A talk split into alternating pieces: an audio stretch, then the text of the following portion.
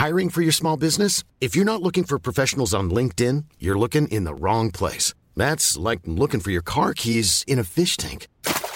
LinkedIn helps you hire professionals you can't find anywhere else, even those who aren't actively searching for a new job but might be open to the perfect role. In a given month, over 70% of LinkedIn users don't even visit other leading job sites. So start looking in the right place. With LinkedIn, you can hire professionals like a professional. Post your free job on linkedin.com slash people today.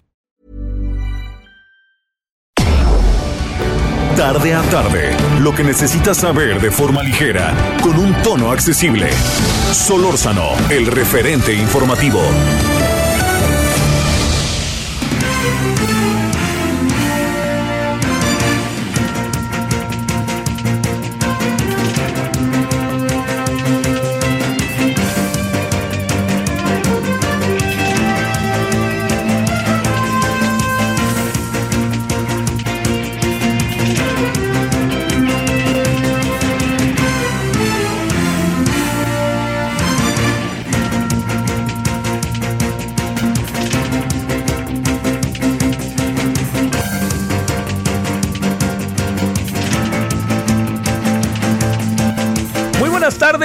Gracias que está con nosotros en esta tarde de día lunes, lunes 11 de abril, lunes santo, eh, deseando que haya pasado un muy buen fin de semana.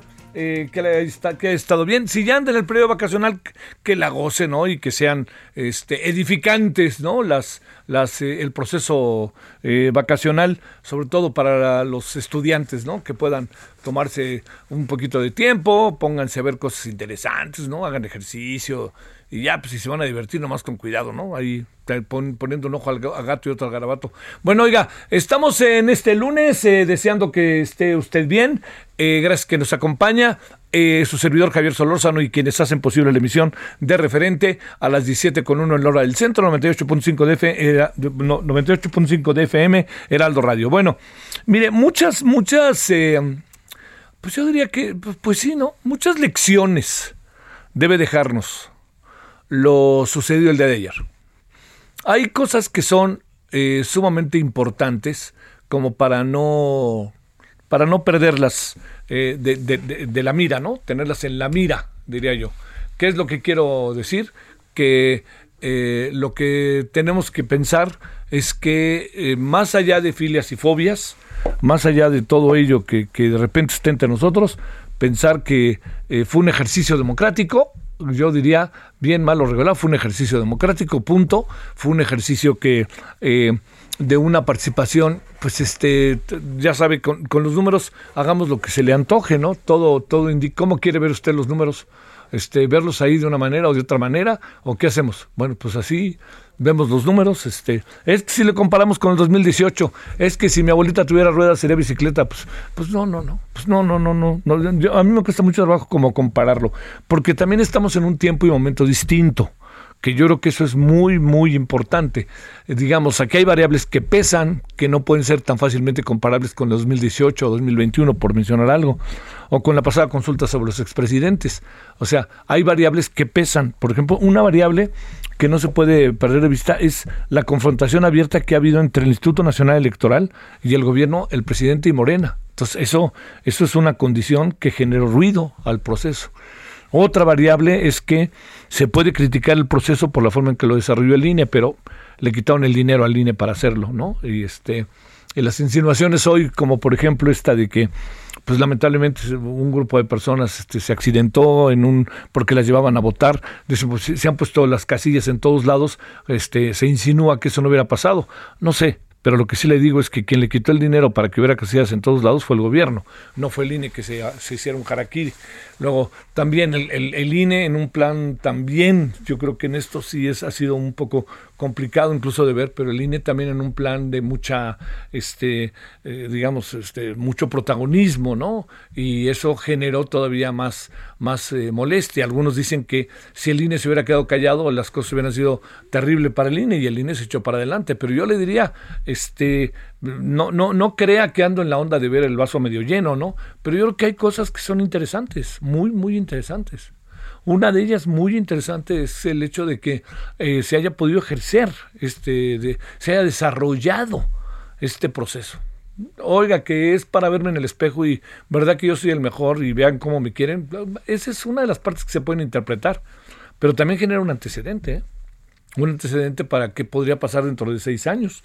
Vamos a suponer que tuviéramos una presidencia que no fuera tan legitimada, tan, tan legítima, rectifico, y tan cercana, ¿no? Este, a mucha gente, pues entonces a lo mejor muchas cosas ahí podrían pasar y decir, bueno, vamos a revisar qué anda pasando aquí, ¿no? Bueno, todo esto que le, que le, que le estoy presentando, pues tiene mucho que ver con, le diría yo, este, pues con algo que, que también no, no, no se pierde, no se puede dejar de perder de vista, ¿no? Que es que, estamos tan enfrentados y estando tan enfrentados, pues todo, todo, usted coloque las cifras como quiera. O sea, hay, hay quien dice, este, no, es que el presidente sacó más votos ahora que los que sacaron Mid y Anaya en el 2018. Pues claro que sí. Pues por favor, yo le pregunto, ¿para usted eso es comparable? A ver, lo voy a decir.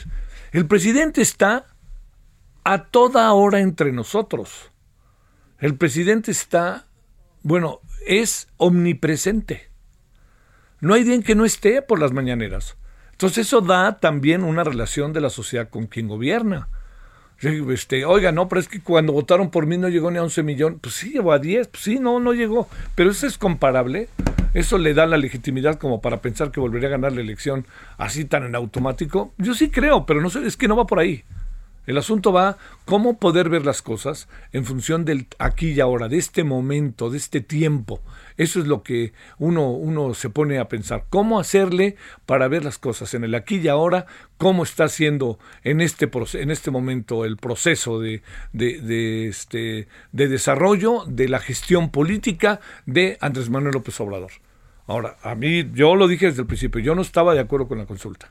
Y lo dije claramente y dije, mis razones, ya no le aburro, pero mis razones pasaban, entre otras cosas, por, por ese terreno de, de encontrar que no era lo suficientemente útil el ejercicio, que en este momento no había necesidad de hacerlo, pero el presidente lo quiso hacer un poco, pues también para ratificar quién es quién y cómo andamos, ¿no? Así de sencillo. Bueno, eh, ahí dejémoslo. Ahorita vamos a platicar con Mauricio Merino sobre ello. Mire, hay otra cosa que también quisiera yo, este, eh, eh, poner ahí, que es el tema de, ya al rato también lo vamos a platicar, es el tema que me parece sumamente, sumamente importante, que es el tema de el señor Emilio Lozoya. Porque todo indica que el señor Emilio Lozoya en un tiempo perentorio, próximamente puede salir libre por un acuerdo que ha tenido. ¿Lo vale, no lo vale? ¿Está bien que lo haga? ¿No está bien que lo haga? ¿Qué hacemos ante eso? Cuando está este criterio, ¿no? De en la negociación, el yo te doy y entonces me dejas libre, etcétera, que de repente parecía que estaba caminando y ya ahora lo tenemos de nuevo trabado. Ese es el otro asunto. Y otro más que también lo quiero tratar, si usted no tiene inconveniente, hacia el final del programa, más allá de el asunto Rusia-Ucrania, que es tan importante importante. Hoy vi una entrevista ahí interesantísima, ahorita se la cuento, sobre un alto funcionario ruso que uno dice, ay, caray, ¿en qué estamos? ¿no? Bueno, pero más allá de, de, esto, este, lo que sí le digo es que esto que a lo que estoy haciendo referencia, ahorita, eh, concreto de Rusia, le quiero sumar otra cosa. Y esta otra cosa que le quiero sumar es ni más ni menos que el hecho concreto, específico de Francia, ¿no? Que está creciendo la ciudad Le Pen, que es la derecha de la derecha.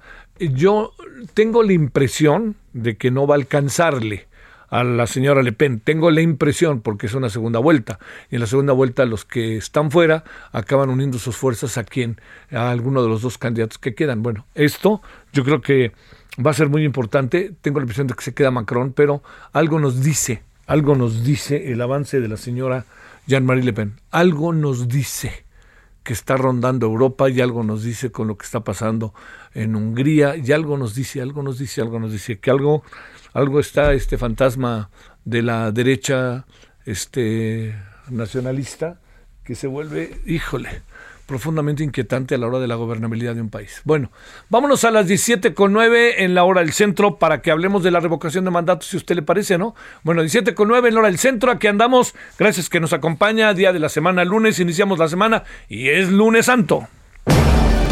Solórzano, el referente informativo.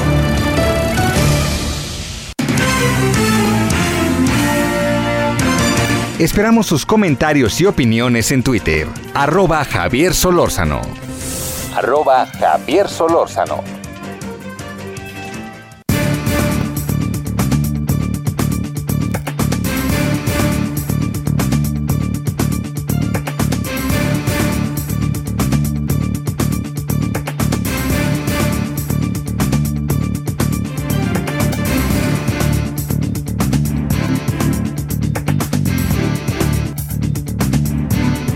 Bueno, eh, todos los pormenores de, una consulta, hoy leí con mucha atención, se lo digo, a el, artículo de eh, Mauricio Merino en el Universal. Y antes de que hiciera el artículo, desde ayer ya estábamos pensando en que nos gustaría mucho que, que nos diera un punto de vista que nos planteara cómo vio la revocación, cómo ve todos estos, este, todas estas condiciones que se han venido dando. Y mire, una, una forma de poder eh, también ver algo de lo que estamos teniendo, ¿sabe qué es? Es el hecho de que la, la digamos, eh, habrá que ver qué pasa hoy con la mañana, qué pasa con la reforma eléctrica. Habrá que ver. Yo tengo la impresión de que no va a alcanzar. Es más, casi podría asegurar que no va a alcanzar. Pero esto se lo digo por diferentes motivos. Uno de ellos es que no alcanzo a ver yo que tenga este aval de la oposición que originalmente tanto se aseguraba tendría, a pesar de todas las presiones que se han dado. Ese es uno. Pero el otro asunto es que si se lo sumamos con diferentes lecturas que puede haber sobre la revocación de mandato, pues este, el presidente ha tenido dos, dos lances en donde no necesariamente podría estar leyendo este, bien, ¿no? que esto es algo importante, todo, digo, todo depende de las lecturas que se le haga. Bueno, 17 con 11 en la hora del centro, eh, 17 con 11 en la hora del centro. Nos vamos con Mauricio Merino, analista político, investigador del Centro de Investigación y Docencia Económica CIDE y de la UDG de la Universidad de Guadalajara y columnista los lunes allá en la Universal. Querido Mauricio, ¿cómo has estado? Qué gusto saludarte. Qué gusto, Javier, como siempre, qué bueno escucharte. El gusto es nuestro. Oye, eh, Decía yo que, bueno, si mañana no aprueban la reforma y lo del domingo no necesariamente son buenos lances para el presidente, ¿o cómo interpretamos? Eh, bueno, me, me, quedo primero con la revocación. Sí, adelante, adelante. Creo, creo que fue, es como si, si tuviera que elegir un, un título, si fuera, le pondría Todos somos felices. Porque, porque Sí, es interesante. Ya desde ayer y hoy en la mañana, pues sí, fue como, como alegría para todos. Mira, hay una tres lecturas, ¿no? Una, la oficial, la del partido hegemónico, ¿no? y el presidente. Entonces ellos dicen, bueno, este ganamos, el presidente queda refrendado en su lectura, ¿eh? Con, pues sí, 91% de los votos, viejos tiempos aquellos, y aquí están de regreso, 91%, casi unánime, ¿no?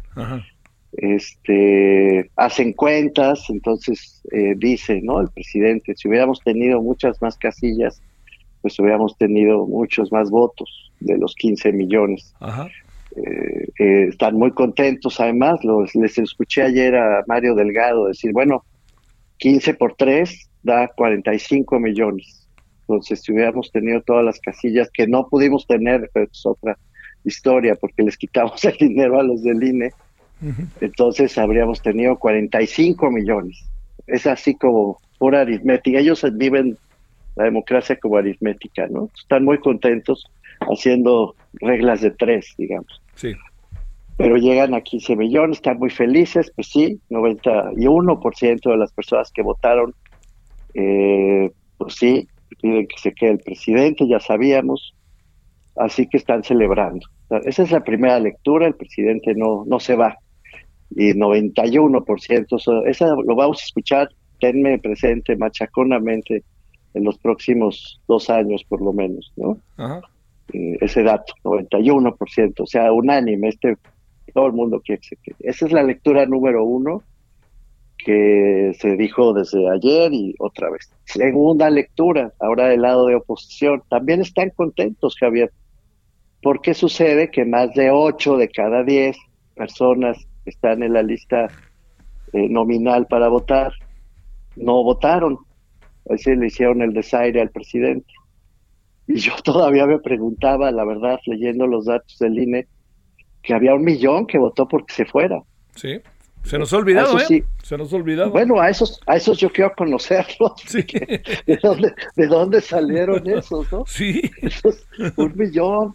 O sea, se trataba de que fuera como 99%, que se quedara, era la consulta del presidente, punto.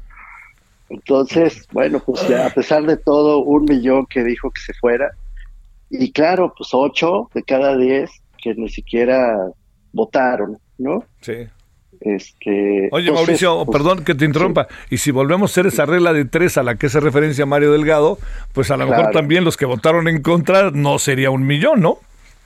No, porque es 8 de cada 10. O sea, 80% de la lista nominal hizo el desaire a una elección que obviamente escuchaba yo a algunos colegas en la tele y tal, y luego dan ganas hasta de hablar, ¿no? De meterse el debate, porque decían, a mi juicio equivocadamente, pero que los respeto mucho, pues, y decían, no, es que las elecciones anteriores, en fin, hacen comparaciones entre... Que no caben.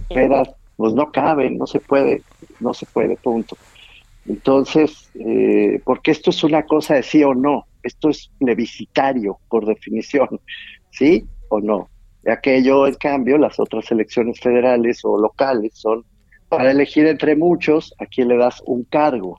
No tiene nada que ver un plebiscito con una elección, de hecho. Por cierto, la naturaleza misma del, del sentido de participación ciudadana tampoco tiene que ver con la distribución del poder político. Pero no me meto en ese berenjenal, me quedo con esta segunda lectura. Están muy contentos en la oposición porque ellos ven que se le cayó a la mitad, esa es su lectura el apoyo electoral al presidente y, algo de razón tienen. Si solo se trataba de apoyar al presidente, pues tuvieron que haber salido 30 millones que lo eligieron y salieron 15. A pesar de la movilización, del dinero público, de los acarreos, de fue un listado de despropósitos que me hicieron recordar mi juventud, querido Javier, se los agradezco, porque, así era cuando éramos jóvenes, así era el PRI, ¿te acuerdas? Incluso, Así era el PRI cuando López Portillo, yo todavía no votaba entonces, pero, pero me acuerdo, ¿no? De las movilizaciones pristas, así como las de ahora,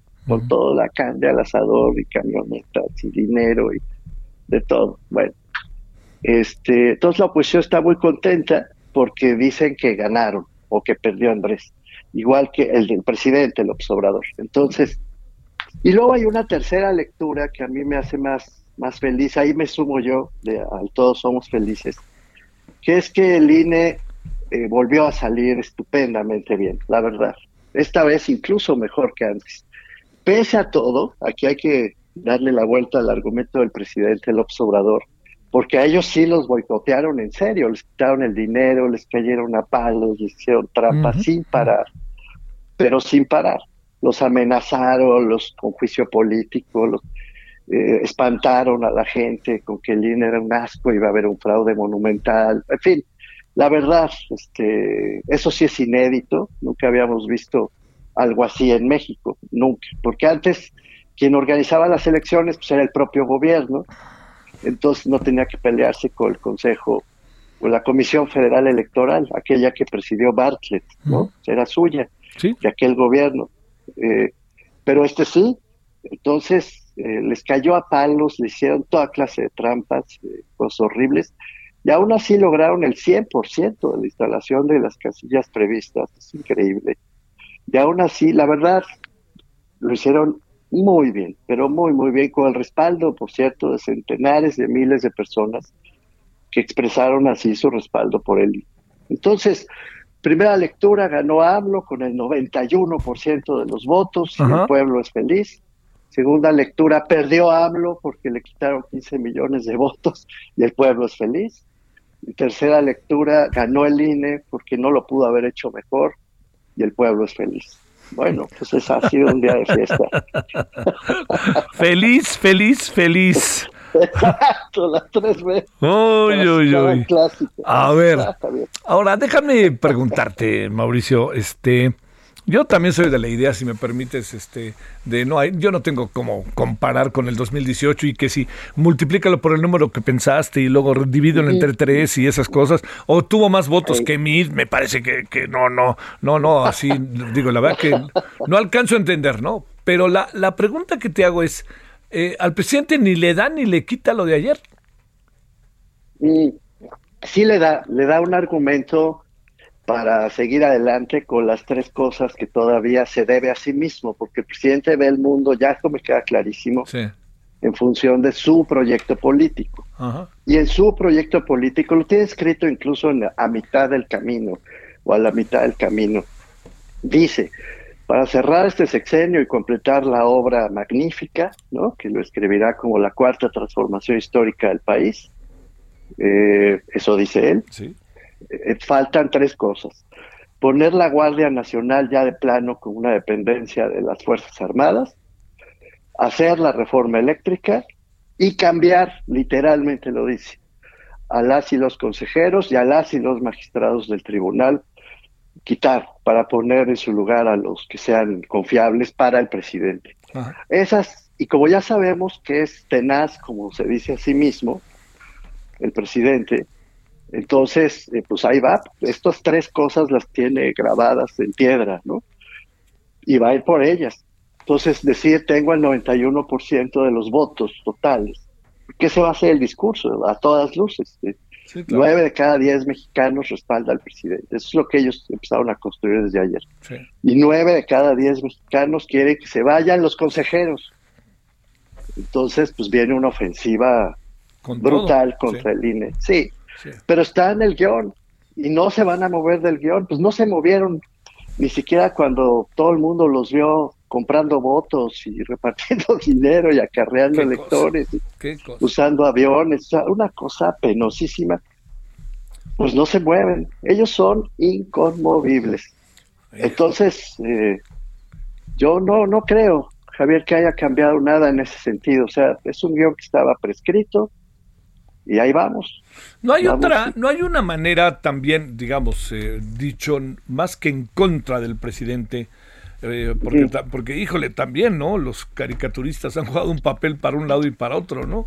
Este, no, estoy, no, estoy, no, estoy, tan seguro si me acabó por gustar esa caricatura en blanco de ayer, ¿no? Así, la de ah, Calderón. Calderón, creo, sí. Es para el debate, pues.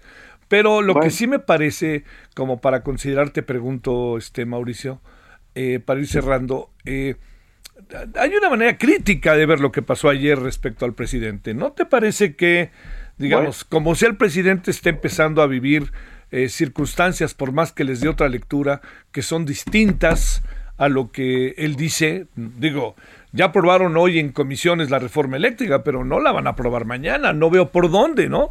No creo que puedan aprobar la, reforma electoral y no veo que el resultado de ayer sea con sí yo no veo que el, resultado de ayer sea con objetividad un gran triunfo del presidente no a ver si, parece si te parece que reflexiones sobre esos asuntos en breve si se puede rápido brevísimo brevísimo te lo digo. Yo estaría de acuerdo contigo y compartiría todo lo que acabas de decir excepto porque te falta el protagonista Javier y la verdad es que el principal aliado, el más importante partidario de Andrés Manuel López Obrador ha sido su oposición.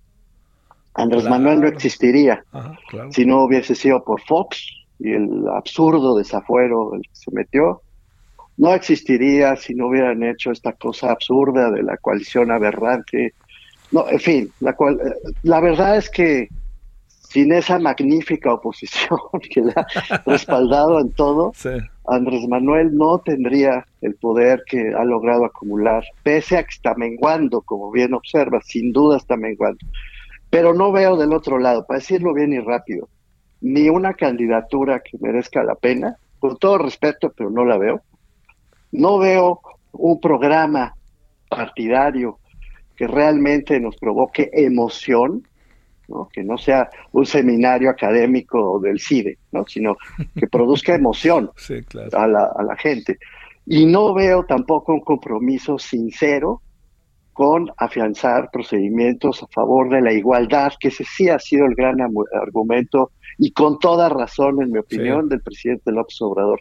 Yo suscribo hasta las comas el lema de por el bien de todos, primero los pobres.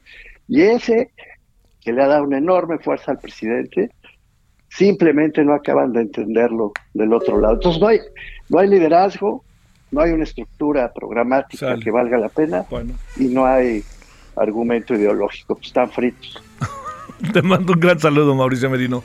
Adiós, Javier, hasta luego. Siempre es un gusto. Pausa. El referente informativo regresa luego de una pausa. Estamos de regreso con el referente informativo. En el referente informativo le presentamos información.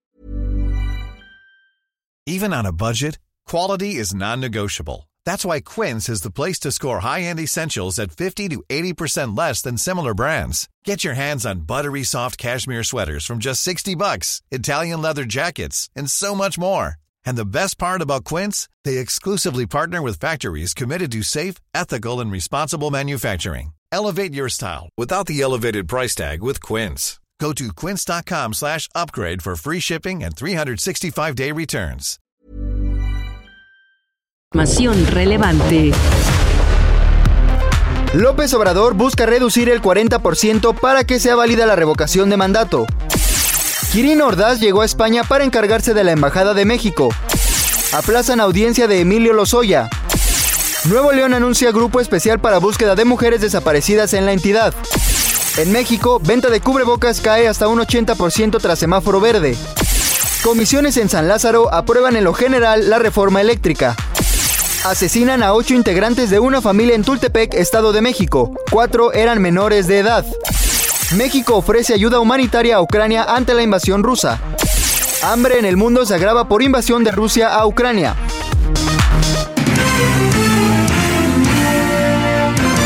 Esperamos sus comentarios y opiniones en Twitter. Arroba Javier Solórzano. Arroba Javier Solórzano.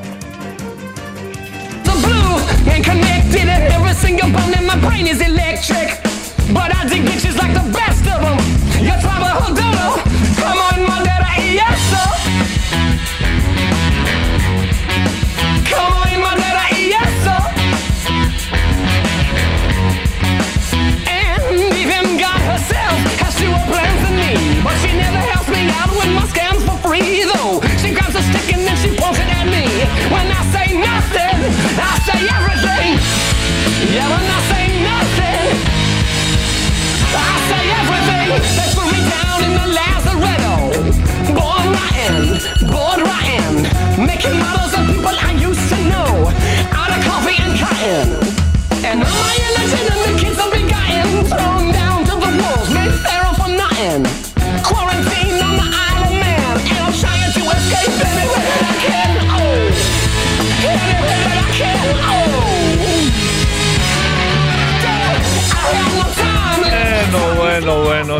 estar en manos de otros, ¿verdad?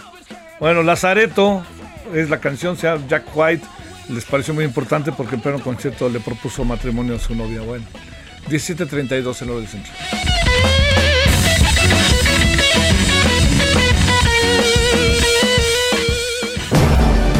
Solórzano, el referente informativo.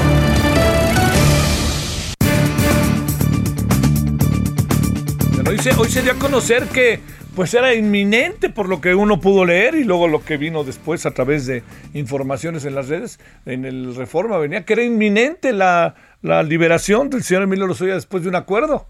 Eh, pero parece que del gozo al pozo parece que no va a pasar, pero da la impresión de que sí va a pasar al paso del tiempo, ¿no? Digamos, estoy hablando de que a lo mejor antes de dos, tres meses, ¿eh? Pero bueno, mejor veamos de qué se trata, en qué estamos y cómo van las cosas. Arturo Ángel, periodista de Animal Político, ganador del Premio Nacional de Periodismo y autor del libro Duarte, El Priista Perfecto. Arturo, ¿cómo has estado? Gracias. Eh, eh, a ver, ¿me escuchas, Arturo? No. Te escucho. Ahí está ya, ahí está ya. ¿Cómo estás, Arturo? Hola. ¿Cómo estás, Arturo? Gracias, muy buenas tardes. Hola, Javier, bien, excelente, un gusto estar con ustedes. A ver, cuéntanos qué, qué va a pasar, ¿a poco lo van a liberar? Eh, pues mira, no no pude escuchar bien la introducción que diste, pero estamos hablando de Emilio Lozoya. Por supuesto, sí. Oye, ya, ya, este ya, habrá tiempo para que hablemos de la señora Karime. sí, claro, también otro caso, ¿no? Este, pues, híjole, la verdad fue muy generis lo que pasó esta mañana, déjame decirte, ¿eh? ¿eh? A ver, este, la audiencia duró 15 minutos, pero ahí dentro estuvimos, eh, pues, más de tres horas. ¿Por qué? Eh, a ver, en efecto, cuando los abogados de Emilio Lozoya eh, llegaron a las 10 de la mañana, la verdad es que sí había eh, esta posibilidad latente, incluso pues durante la mañana en la prensa se estuvo manejando porque fue verdad, ¿no? De una especie de preacuerdo, este, Javier, entre Pemex y Emilio Lozoya para que eh, el asunto de, de, de, por lo menos el que se iba a abordar, abordar el día de hoy, porque hay que recordar, Lozoya está preso por dos temas por, por los supuestos sobornos que le dio Altos Hornos de México para que Pemex comprara en condiciones de chatarra con sobreprecio la planta agronitrogenados y el que teóricamente se iba a ver mañana sobre los sobornos que recibió de Odebrecht. Bueno, em, el, día de hoy se supone que había eh, estaba estaba ya muy cerrado y muy acordado y muy planchado el acuerdo eh, a través del cual Emilio Lozoya le iba a devolver a Pemex más o menos 10 millones de dólares, pues como para repararle el daño pues por los supuestos pagos ilegales que recibió tanto de agronitrogenados como Odebrecht. Aunque insisto, hoy se iba a ver primero la parte de, agronitrogenados. Eh, los abogados llegaron puntuales a la audiencia, eh, se nos confirmó en el, poder, en el Poder Judicial que en efecto que la audiencia que iba a ser hoy para presentar pruebas y ir a juicio se iba a transformar en una audiencia para presentar la posibilidad de este acuerdo. No algo muy similar, eh, Javier, a lo que hizo Alonso Ancir en su momento, que a través de comprometerse a devolver 200 millones de dólares, pues la libró, ¿no? Este, claro, está sujeto a esto a que pague todo el dinero, pero una vez que pague el último dólar de, de eso que se comprometió, el asunto será cerrado definitivamente. Por lo pronto está suspendido en el caso de Alonso Ancira. Bueno, eh, los hoy estaba ofreciendo bastante menos que eso, ¿no? Pero se supone que había el acuerdo de Pemex. Entonces, llegamos a la audiencia, a la prensa, éramos bastantes representantes de los medios de comunicación, nos pusieron una sala contigua, donde estaba el monitor donde podíamos ver todas las tomas dentro de la sala de audiencias. Vimos que estaba Emilio Lozoya en una actitud relajadísima, básicamente calmadísimo, eh, recargado, leyendo, eh, eh, leyéndose un libro, estaba hasta con un vapeador, este, Javier, aunque no me lo creo, yo nunca había visto eso, pero estaba con un cigarro electrónico ahí, básicamente parecía que estaba como si hubiera estado esperando a alguien en un café de la condesa, haz de cuenta que así, llegó su mamá, eh, platicando, se abrazó con su mamá, eh, no, no, podíamos escuchar qué decían porque en la sala contigua solo tenemos el audio, los micrófonos evidentemente estaban apagados porque la audiencia formalmente no había iniciado, pero la verdad es que en esta comunica eh, comunicación no verbal es muy, eh, es muy fácil saber lo que está pasando, a lo mejor no lo que se dice, pero sí las actitudes, Javier. Y, y se veía una actitud, yo te diría que de bastante confianza. El problema es que comenzó a pasar el tiempo y la audiencia no arrancaba, eh, eh, en eso y una cosa que tampoco había sucedido, llegó el padre de Emilio Lozoya, Emilio, el, señor Emilio Lozoya Telman, eh, nos dimos cuenta porque ingresó a la sala a decirle algo a Emilio Lozoya en un, en un momento en que se abrió un micrófono accidentalmente, escuchamos que el señor, el padre Emilio Lozoya le dijo, ya todos están de acuerdo, solo estamos viendo los detalles, se volvió a salir, pero la audiencia no arrancaba y no arrancaba y no arrancaba y ya como eso de la hora, preguntamos qué sucedía, evidentemente, en los medios que estábamos en otro lado, y nos dijeron que, se había, que los abogados de Pemex, Javier, habían pedido de última hora una reunión privada con los abogados de los. Este, pensamos, es para afinar los detalles, porque pues hay que firmar los documentos, ¿no? Pues, eh, pero no empezó y, a la hora regresó el señor, el padre de Emilio Soya, ya traía un gesto que sí se le veía de seriedad, ¿no? Algo le dijo a, a, a Emilio Soya y a su madre y a partir de ese momento sí empezaron a cambiar los semblantes, este, las actitudes que se veían de estas eh, relajadas y despreocupadas, eh, eh, eh al parecer se le cambió el rostro, pues se le empezó a desencajar el rostro de Emilio Lozoya, volvió a salir el señor y prácticamente una hora cuarenta minutos después de, la, de, que está programada la audiencia, ingresó por tercera vez el padre de Lozoya, jaló una silla, se sentó al lado de ellos y por diez minutos estuvo hablando y en esos diez minutos fue muy notorio, eh, Javier, que el acuerdo se había caído. O sea, eh, los gestos de los Oye llevándose las manos a la cabeza, eh, eh, moviendo las manos como preguntándole algo a su papá, pero una cuestión de, de como de reclamo, evidentemente supongo que no hacia él, sino no sé, era, suponemos que estaba preguntando, pero ¿por qué? Si esto ya estaba, no sé qué, o sea, la, gesticulación era muy clara, la mamá de Emilio Lozoya este, le, le agarraba la, la, la, pierna un poco como el tema de calma, ¿no? Este, el señor volvió a salir, se abrazó Lozoya con su madre como tres veces, en fin, era, era, fue muy notorio que el, el clima de ánimo del principio ya se había caído. Finalmente, a eso de las doce y veinte, arrancó la audiencia, donde ahora sí ya nos metieron en la misma sala que Emilio Lozoya y a todas las partes, donde ya por fin salió el juez. El juez confirmó que habíamos iniciado con retraso por esta entrevista en privado y pues ya ahí oficializaron los abogados de Emilio Lozoya, eh, Javier, que la audiencia de hoy era para este acuerdo, pero que eh, los representantes de Pemex habían, les habían pedido información eh, pues el día de hoy con la que no contaban y que era necesario eh, pues más tiempo, digamos que era la forma elegante de decir que el asunto se había complicado. Habló la abogada de Pemex simplemente para decir eh, consideramos que no están dadas las condiciones en este momento para, para un acuerdo. El juez les hizo el extrañamiento de, oigan, este, pues, eh, eh este, a ver, en efecto, un acuerdo reparatorio nace de un consenso entre las partes. Si no están de acuerdo ahorita, voy a dar la prórroga de 10 días, sería una prórroga de 10 días para que lo cierren, pero por favor, avísenme desde antes, porque si no, pues estamos aquí esperando y hay otras audiencias en espera. Lo que pasa, Javier, es que yo creo que era notorio que en la mañana estaba todo pactado y que algo pasó en el transcurso de la mañana, en esas dos horas, que el asunto se terminó cayendo. ¿Qué crees que pasó, Arturo? Pues mira, lo que comentábamos ahí eh, eh, entre entre entre los colegas que estábamos en la en la audiencia, pues es que a ver qué qué, qué era lo que había sucedido de novedoso en la mañana, que un diario nacional publicó eh, la posibilidad de, del acuerdo de reforma en su primera plana y que le preguntaron al presidente en la conferencia de la mañana, Javier, ¿no? Sobre ese asunto y la respuesta del presidente fue que le parecía poco dinero, que no pensaba que era la ruta adecuada y que iba a investigar. Eh, hay que recordar que Petróleos Mexicanos pues está bajo total jurisdicción del gobierno federal y suponemos, porque tampoco es algo que, que se sepa, ¿no? De hecho, eh, te digo, todo esto se maneja confidencialmente, pero no habría otra explicación para el cambio de actitud de los abogados de Pemex, porque aquí ni siquiera los fiscales de, de hablaron, ¿eh? ¿eh? Fue un tema de los abogados de Pemex, este viraje, de hecho, insisto, en lo que alcanzamos a escuchar ya la salida de algunos abogados, nadie quiso dar declaraciones, por supuesto, pero alcanzamos a escuchar ahí que comentaban entre ellos que el asunto estaba muy arreglado hasta el día de ayer y que se había caído de último minuto. Ahora vamos a ver qué sucede, porque mañana está programada la audiencia del tema de Oderbrecht, que se adelantó Javier también con la idea de que no, de que ya no se iban a presentar cargos y pruebas, sino que se iba a alcanzar un acuerdo. Está programada para mañana a las nueve de la mañana. Vamos a ver qué sucede, porque si se hace, si arranca, si no arranca, y si arranca, a ver si no la terminan difiriendo, porque yo supongo que el asunto se ha complicado en, en, ambos procesos, en un episodio más de esa historia de Emilio Lozoya que ha sido de, cada cosa tan extraña e increíble. ¿Qué? A ver, ahora te pregunto, ¿qué, alcanzas para cerrar, Arturo, a, apreciar que pueda venir?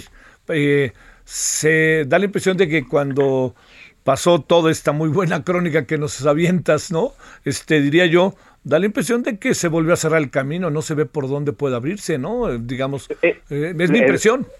Sobre todo porque, a ver, si nos quedáramos solamente con la, con la explicación oficial que se dio en los 15 minutos que hubo de audiencia, la cosa quedó en que, dicen los abogados de, de, de Lozoya, no, es que nos pidieron más documentos que no tenemos en este momento. La abogada de Pemex dijo, no están dadas las condiciones, necesitamos 10 días más.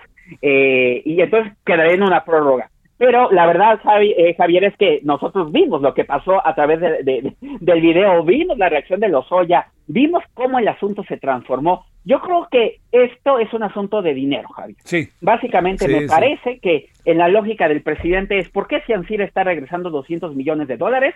Usted me quiere regresar 10 millones y por dos casos, no. Yo creo que al presidente es, eso no le hace match.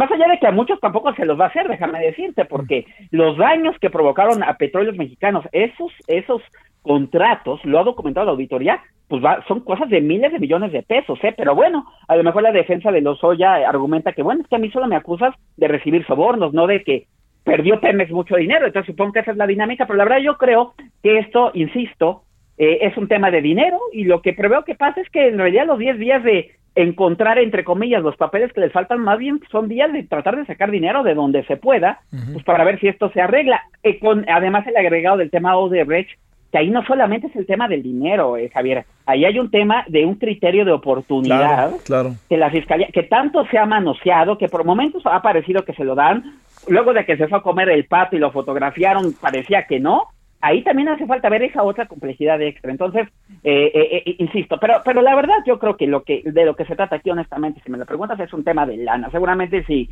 Lozoya alcanza una cantidad que a Pemex el presidente les convenza, seguramente se le va a llenar el camino a la libertad y si no, yo creo que no va a haber poder humano que lo saque. ¿Habrá mañana audiencia o no? ¿Tú qué dices? Este, hasta el momento nos dice el Poder Judicial que sigue programada, pero yo creo que no va a haber. O sea, a lo mejor arranca, Javier, pero me parece que todavía se va a postergar algunas semanas. Como hoy, exactamente.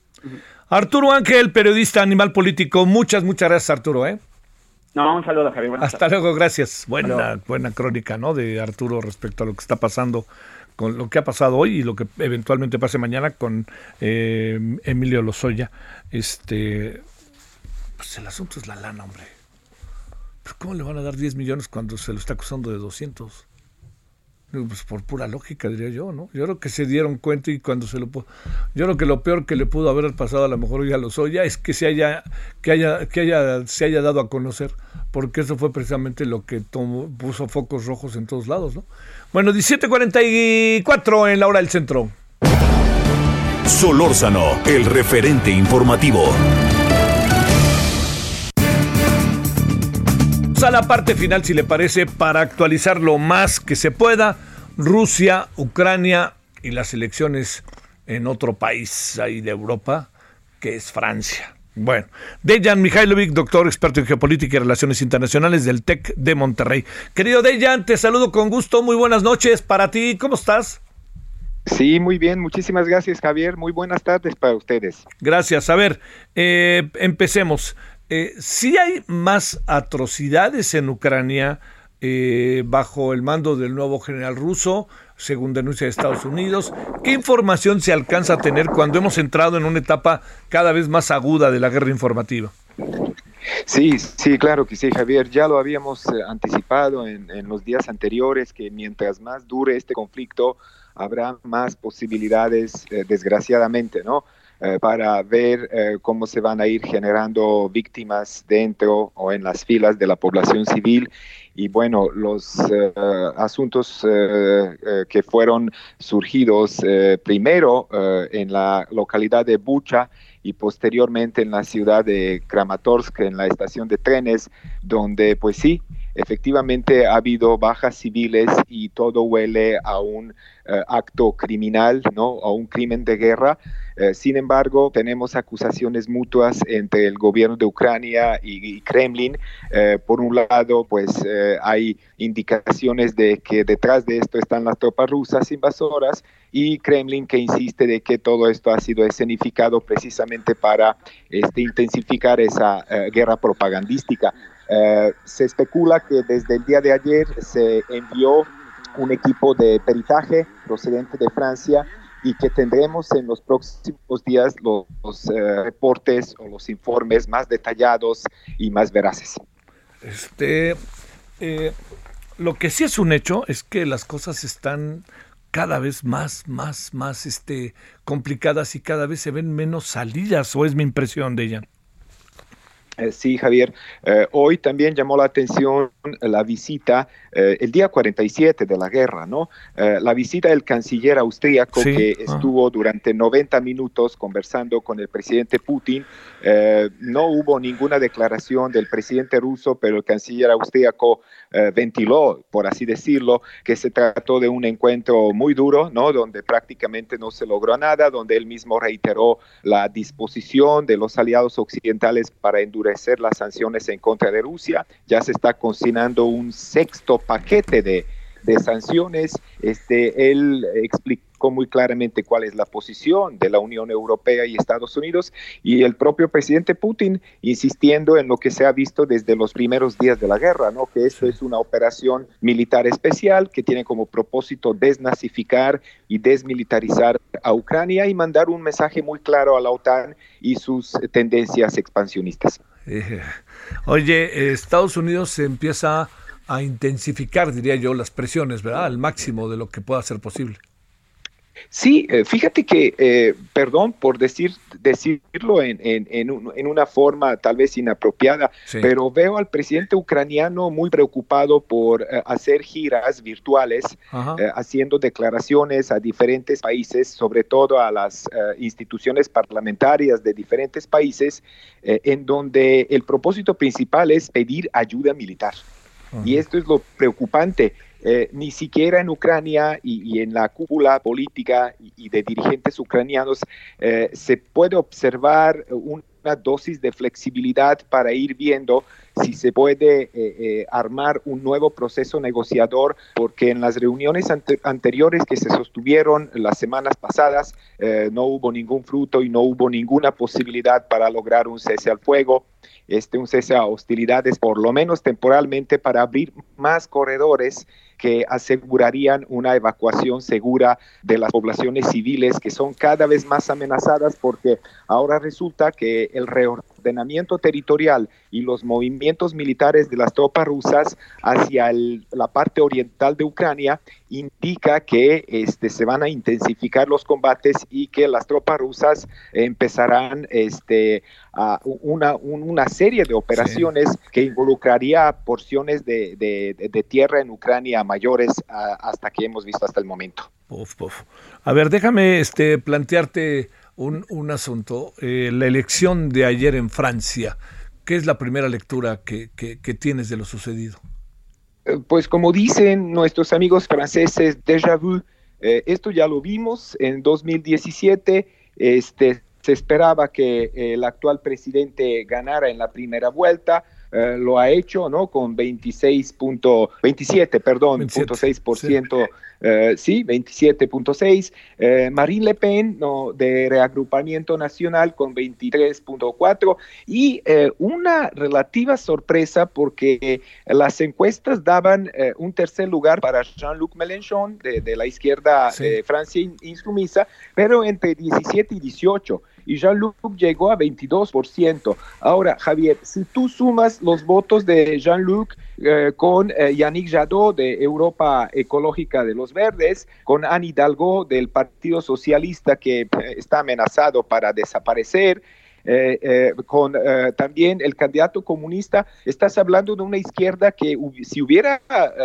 salido unida a estas eh, elecciones obtendría más de 30% de, eh, de los votos.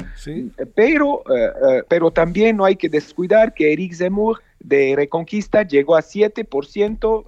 Marine Le Pen en las contiendas anteriores se nos presenta como extrema derecha. Ahora solo es derecha porque hay una derecha otro poquito más extrema de Eric Zemmour, que hoy mismo declaró que todos sus votantes prácticamente votarán en la segunda vuelta en dos semanas eh, por Marine Le Pen. Eh, acto seguido, eh, Mélenchon no se pronunció en términos de que sus votantes apoyen al candidato oficialista, pero dijo que ninguno deberá apoyar a, la candidata de la derecha. Eso es una lectura que se presta para bastante ambigua, no, no, sé si estarás de acuerdo. ¿Qué piensas del, para el 24 de abril? ¿Que ganará al final Macron?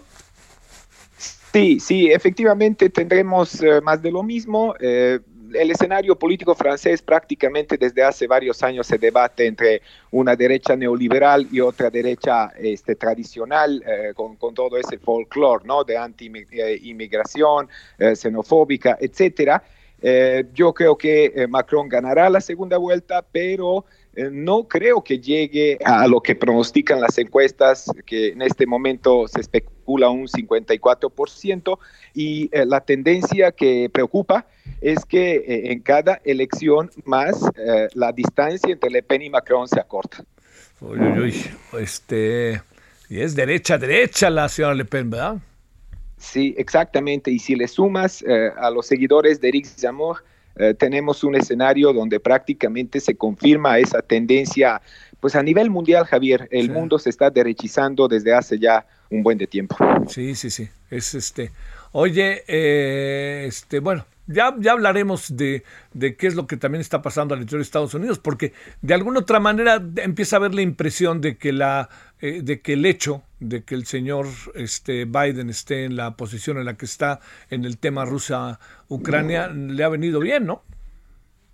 Sí, eh, los partidos, eh, eh, los partidos, los dos partidos en Estados Unidos que prácticamente deciden sobre entera vida política del país, tanto demócratas o republicanos, en este rubro cerraron las filas y saben muy bien que hay un enemigo declarado común que es Rusia.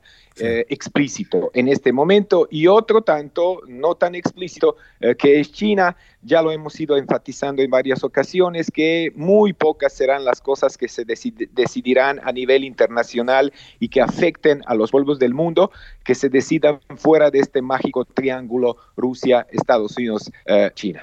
Te mando un gran saludo, Dejan. Muy buena semana, Semana Santa. Muchísimas gracias. Felicidades para todos ustedes. Gracias a ti, Dejan Mihailovic, allá desde Serbia, donde se encuentra este, con una mirada, bueno, siempre de la geopolítica tan importante, tan, diría yo, tan necesaria, ¿no? De ver, no, no ver, no ser aldeanos, pues, no ser aldeanos. Bueno, oiga, ya nos vamos. Eh, temas que trataremos hoy en la noche. Tiene que ver el tema de la revocación de mandato, una nueva lectura. Tiene que ver con el tema también del caso Emilio Lozoya entre otros, ¿no? Asuntos, más de información del día, ¿no? Que pasaron otros, otros temas. Y vamos a ver, que es algo que es importante, que el hecho de que lleven la reforma eléctrica al Pleno de Diputados no significa que la van a aprobar, significa que ya hay elementos para debatirla, pero no aprobarla en el Pleno, que eso es lo que tendrán que hacer mañana. No va a ser fácil. Hasta la noche, todavía y tarde, adiós. Hasta aquí, Solórzano, el referente informativo.